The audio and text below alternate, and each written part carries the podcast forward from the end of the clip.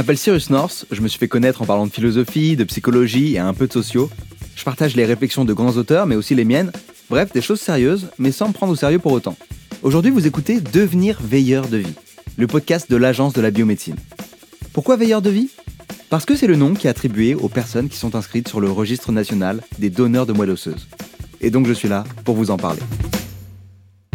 J'ai enregistré 4 épisodes de 4 minutes pour démonter les idées reçues sur le sujet et vous encourager à devenir donneur. Donner un peu de sa moelle osseuse, ça sauve des vies, tout simplement.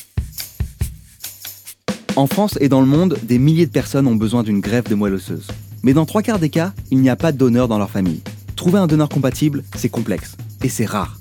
C'est pour ça que l'Agence de la biomédecine recherche 20 000 nouveaux volontaires par an en France pour enrichir le registre des donneurs et augmenter les chances de greffe des malades. Et une des réticences aux dons qu'on entend souvent, c'est l'idée qu'on toucherait à la moelle épinière. Sauf qu'il y a pas mal de confusion autour de ça. Je vais vous expliquer. Épisode 1, moelle osseuse et moelle épinière. Même combat? Je vais pas vous mentir, jusqu'au moment de faire ce podcast, je ne m'étais jamais posé la question de la différence entre moelle osseuse et moelle épinière. Dans mon inconscient, c'était la même chose. C'était juste de la moelle, quoi. Du coup, je m'imaginais être en position latérale de sécurité, autrement appelée PLS, avec quelqu'un qui m'enfonce une seringue longue comme le bras dans le bas du dos.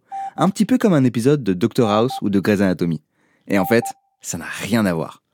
En gros, la moelle épinière, c'est une partie de notre système nerveux. C'est comme un gros câble avec plein de nerfs à l'intérieur et protégé par notre colonne vertébrale. Elle permet de transmettre tout un tas d'informations à notre corps via le cerveau. Alors que la moelle osseuse, c'est ce que vous pouvez manger dans ce bon gros os à moelle qu'un jour vous allez commander dans un restaurant auvergnat. Vous savez là, ceux avec des nappes du pain toasté, du gros sel, et si vous êtes végétarien, vous galérez un peu, mais souvent ils peuvent vous faire une assiette végétarienne avec toutes les garnitures des autres plats, et vous allez payer ça aussi cher qu'un plat normal? Voilà, bah, c'est de ça dont je parle. Eh ben la moelle osseuse, c'est ça, c'est ce tissu cellulaire qui se trouve dans l'os et qui produit nos globules rouges, globules blancs et nos plaquettes. Bref, c'est vital. Un dysfonctionnement de la moelle osseuse, et je peux vous assurer que c'est le bordel dans votre corps. Par exemple, si jamais vous deviez avoir une hémorragie, la moelle osseuse, c'est votre Joséphine. C'est votre ange gardien. Concrètement, ça entraîne tout un tas de maladies du sang dont vous n'avez pas envie d'entendre parler et dont la simple évocation vous donne déjà des sueurs froides. Leucémie, aplasie médulaire, lymphome et autres joyeusetés. Ce sont des maladies très graves, les gens qui en souffrent et leurs proches traversent des moments et des épreuves d'une difficulté inimaginable. Ils se battent pour rester en vie, et c'est pour eux qu'on donne un peu de cellules de notre moelle osseuse. À ce stade du podcast, vous êtes peut-être en train de vous dire Ok, j'avoue, pourquoi pas donner Surtout si j'ai pas besoin d'être en PLS. Mais alors comment ça se passe?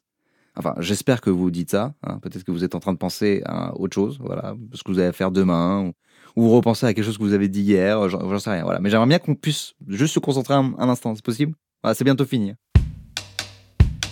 Si vous êtes douillet, comme David, gardez en tête que ce n'est qu'une petite piqûre. Je vous raconte tous les autres détails dans l'épisode suivant. Mais si déjà vous êtes convaincu, alors je vous invite à aller sur le site dondemoelleosseuse.fr et à vous inscrire sur le registre des donneurs volontaires de moelle osseuse. Vous n'allez pas recevoir de publicité, ni de mail prise de tête. Les seules choses qui pourront vous arriver, c'est au pire de vous être juste informé et au mieux d'offrir un espoir de guérison à quelqu'un. Prenez soin de vous. Ciao.